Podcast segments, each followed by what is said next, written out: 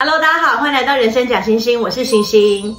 大家应该有发现，我们前面其实已经说过蛮多末代皇室的故事了。因为呢，我个人对于这些末代皇族实在是很感兴趣，想知道这些皇室怎么会从万人膜拜走入平民。当然，既然已经到了末代，代表当时的情势对于皇室一定是很不利，能和平的成为平民，大概是最好的结局了。有些呢被俘虏，甚至还有被解决掉的。而今天要说的尹大妃，本来我对她的故事也很不熟悉，在搜集德惠翁主的资料时，了解到更多关于尹大妃的事。虽然呢，世界各国末代皇室的成员们结局大多不太好，可是尹大妃真的是数一数二的高风亮节，即使生活颠沛流离，依然不卑不亢。幸好尹大妃晚年还得以善终。今天呢，就让我们一起来聊聊大韩帝国唯一一位生前册封，也是最后一任的皇后——纯真孝皇后尹大妃。尹大妃本名尹曾顺，一八九四年九月十九日出生在距离汉城不远的京畿道杨根郡，也就是现在的阳平郡。我们比较熟悉她的称号尹大妃，是她的丈夫朝鲜纯宗去世后，纯宗的弟弟李寅即位，尹妃呢就晋升为尹大妃。尹增顺出生在朝鲜王朝第二十六代国王高宗的时代，高宗呢就是尹增顺的丈夫纯宗以及德惠翁主的父亲。不过当时朝鲜的国王已经没有实权了，日本和俄国的势力都相继的深入朝鲜朝廷。当时呢，朝鲜的背景，我在德惠翁主的影片里面有过比较详细的介绍，没有看过的可以先回头去看看，这边我就会简单的带过。尹曾顺是属于海平尹氏，从他的祖先辈就已经在朝廷为官，父亲尹泽荣在大韩帝国时期也曾担任秘书院丞、姻亲王李英府总办等等的官职。但是和他高风亮节的女儿截然不同的是，尹泽荣与他的哥哥，也就是尹增顺的大伯尹德荣，他们两兄弟呢是假公济私、中饱私囊的亲日投机分子。尹增顺的母亲则是来自启西的于氏。说到这，我们要先介绍一下大他二十岁的丈夫纯宗。纯宗的本名是李祉，一八七四年二月八日出生。父亲呢，就是我们刚刚提到的朝鲜高宗，母亲则是大名鼎鼎，后来被日本人杀死的闵妃明成皇后。李祉有一位同父同母的哥哥，但是出生不到几天就夭折了。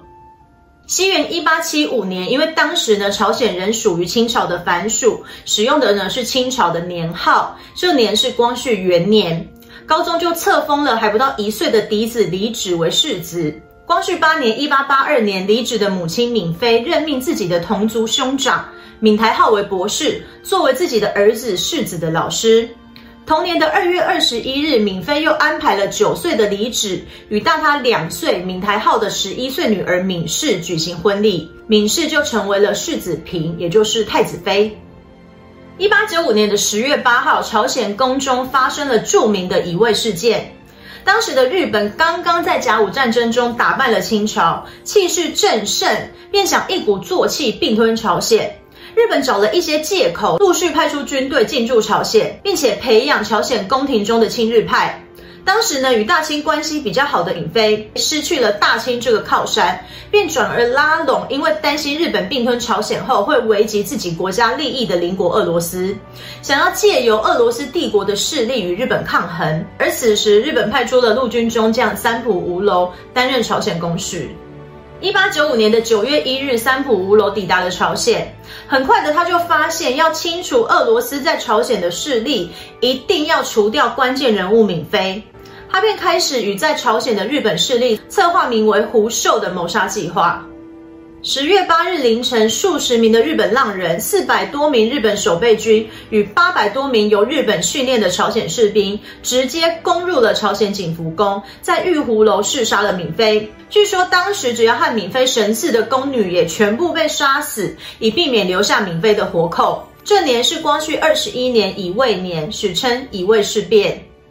而闵妃一手培植的同族侄女世子嫔闵氏，也在宫中经历了这一切。为了营救婆婆闵妃，她还导致了永久性的腰伤。闵妃去世后，世子嫔开始出现了精神问题，常常精神恍惚，并且无来由的悲泣。乙未事件发生的两年后，一八九七年，朝鲜高宗借着日俄势力的持续对峙，宣布脱离清朝藩属，建立大韩帝国。高宗称帝，改年号光武。世子李祉成为了皇太子，世子平敏妃则成为了皇太子妃。但是两人结婚多年，并未诞下任何子嗣。在成为皇太子妃之后，敏氏的压力更大了。不过，两人没有小孩的主因，可能是因为李祉。李祉从小身体就非常的不好，为了让他身体健康，他的妈妈敏妃除了请遍御医、秘医，还经常举办祈福法会来为他消灾祈福。而一八九八年发生的查毒事件，让他的健康更糟了。当时亲俄派的官员金鸿禄指使御厨在高宗以及皇太子的咖啡里面下毒，所幸呢，高宗并未喝，而李祉喝了之后立刻昏倒在地。虽然因为抢救得以捡回了一条命，但李祉摔断了两颗门牙，毒药也让他的脑神经以及身体都留下了永久性的伤害，使他的健康状况更差，应该呢也因此失去了生育的能力。而迟迟未怀孕的敏氏，因为压力过大，得了一种名为火病的精神疾病。就让文组的我来为大家科普一下火病。这种疾病呢，是朝鲜，也就是现在的韩国特有的文化症候群，好发于中年的妇女。主要的原因呢，是因为韩国的社会相当重视长幼阶级的辈分，再加上严重的父权社会，让女性承受了非常大的压力，就容易导致这种身体发热、心跳加速、易怒、胸闷、焦虑等等症状的火病。皇太子妃闵氏就是出现了这种火病症候群，时常在宫殿发怒砸东西，但是身体的发热潮红，御医却误判为怀孕，还让她服用各种的补药，因此导致她的健康急速恶化。一九零四年，年仅三十一岁的闵氏就病逝了。闵氏过世后，尹增顺的投机分子父亲尹泽荣，当时呢是皇太子李祉弟弟英亲王李寅辅的总办，用重金贿赂了英亲王的母亲，也就是高宗的皇贵妃严氏，要与皇贵妃结盟，让女儿尹增顺成为皇太子妃。因为高宗的正妻闵妃已经死于了乙未事变，后宫的掌权者就是皇贵妃严氏。于是呢，皇太子闵妃过世的三年后，一九零七年一月二十四日，比皇太子李祉小二十岁，实际年龄只有十三岁的尹增顺进宫，成为了大韩帝国的皇太子继妃。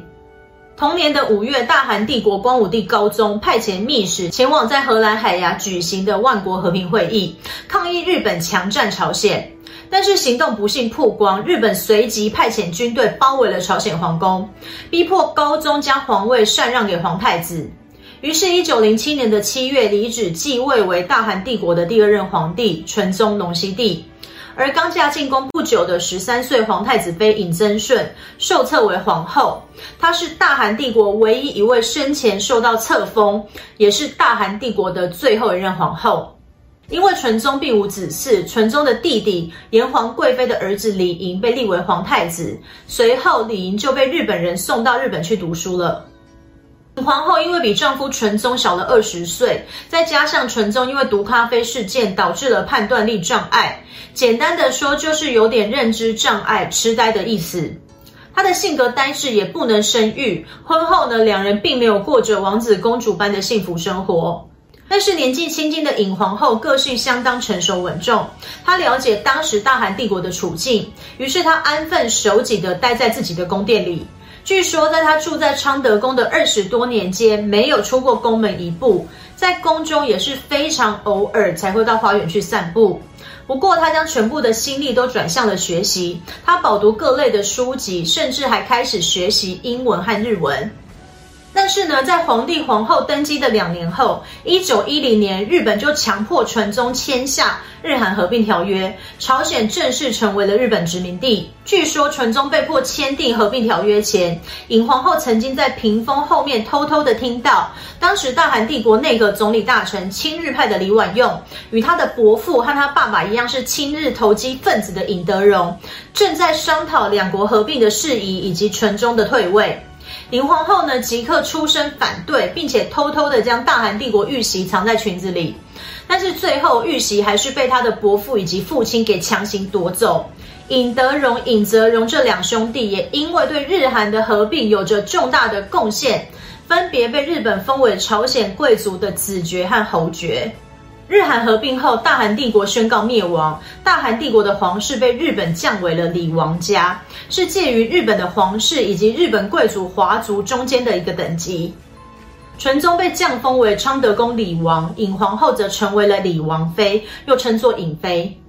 沦为亡国君的李芷更加的沉默寡言、郁郁寡欢，时常反复念诵南唐李后主在南唐灭亡后被北宋俘虏所写的诗词。本来就有精神障碍的李芷，精神和身体的状况都变得更加的糟糕。尽管尹飞和丈夫只是名义上的夫妻，但是她细心的照顾着丈夫。李芷就在尹飞的照顾下多活了好几年，一直到大韩帝国亡国后的十六年，一九二六年四月二十五日，五十二岁的李芷病逝于昌德宫。虽然呢，两人并未有夫妻之实，但是失去了相守将近二十年的丈夫，尹妃仍然相当的悲伤，时常躲在宫里哭泣。她按照传统礼制为丈夫守丧，减少进食，不梳洗打扮，一直到丧礼的结束。纯宗的弟弟李寅继承了李王的爵号，并且晋升皇嫂的位号为大妃，尹妃呢，从此就被称为尹大妃。但是从小就被带到日本的李寅，也只是名义上的继位，仍然不被允许回到朝鲜。由于呢，他无法回国，李莹便劝说尹大妃继续住在现在的宫殿，无需移宫。不过，遵从礼法的尹大妃坚持要从帝王与王妃居住的中宫殿大灶殿迁出，搬到了偏宫乐善斋。这年年仅三十四岁的尹大妃在宫中展开了漫长且孤独的生活。幸好的是，因为李王家的继承人李寅人在日本，受到日本人的掌控，在朝鲜的李王家族成员对于日方并无威胁。日本给予李王家族贵族的待遇，韩国人民对王室也是很敬重。除了人身不自由，基本上尹大妃在宫中是过着衣食无缺的生活。她就这样过着日复一日的乏味生活，一晃眼二十年又过去了。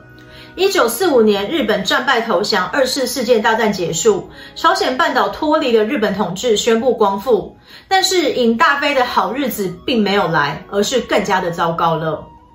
韩国临时政府主席，后来又成为大韩民国首任总统的李承晚，因为担心人民会拥戴正统朝鲜王朝复辟，便对旧皇室处处提防。除了不让在日本多年的李寅回到韩国，给予尹大妃的待遇也很差。尹大妃就在乐善斋艰苦度日。朝鲜光复的五年后，一九五零年韩战爆发，金日成领导的朝鲜人民军攻进了现在的首尔，当时的汉城。当人民军攻进朝鲜王宫时，尹大妃毫无畏惧，还大声的呵斥士兵：“这里是国母居住的地方。”但是人民军却将他关进了拘留所。五天后，尹大妃被释放，不过她的居所乐善斋已经被洗劫一空。前大韩帝国的堂堂皇后就此流落街头。被人发现后，她被送到了高宗父亲新宣大院居的故居云仙宫暂时居住。不过，随着韩战战局越来越严峻，尹大妃和其他的皇室成员就陆续逃到釜山去避难。李莹的妻子李芳子后来的回忆录里写道：“尹大飞是徒步从汉城走到的釜山，一心想要维护皇室的尹大飞于一九五二年再度回到了德昌宫的乐善斋。一九五三年，两韩在板门店签订了停战协定。一九五四年，大韩民国总统李承晚颁布旧王室财产处置法，将所有的王室宫殿通通收归国有。连王室所剩无几的财产也全部被充公，按月发放生活费给王室成员。尹大妃就此被撵出了宫殿，赶到首尔近郊真林的一处农舍修仁斋居住。尹大妃呢，开始潜心念佛，并于一九五九年皈依佛门，法号大地月。一九六零年，独裁的李承晚政府在第四届总统选举中舞弊。国内爆发大规模的抗议事件，李承晚被迫辞职，并且流亡夏威夷。接连继任的总统尹普善和朴正熙很善待旧皇室。六十七岁的尹大妃正式被接回了德昌宫的乐善斋居住。两年后，朴正熙总统也将末代公主德惠翁主从日本接回，与尹大妃一起居住于乐善斋。尹大妃就吃斋念佛，照顾精神不佳的德惠翁主，安度晚年。隔年十一月，已经瘫痪多年的李莹被抬上担架，跟着妻子李芳子一同返回韩国。尹大妃很想前去探望四十年未见的小叔，但是亲友担心年迈的尹大妃无法承受看到病重的李莹，见面这件事便一直被搁置。一九六六年二月三日，回到乐善斋的六年后，七十三岁的尹大妃心脏病发去世。据说，在他弥留时，仍然不断地念叨朝鲜王朝的最后继承人李垠英王殿下。韩国政府为这位末代皇后举行了隆重的丧礼，并且将她葬在了丈夫纯宗皇帝的御陵。而在一九一零年日韩合并后，纯宗下旨成立的朝鲜宗室全州理事宗约所为尹大妃追封谥号，现移慈仁纯真孝皇后。大韩帝国末代皇后尹大妃的故事就到这里结束了。如果你觉得今天的内容还不错，别忘订阅人生假星星。我们下次再见，拜拜。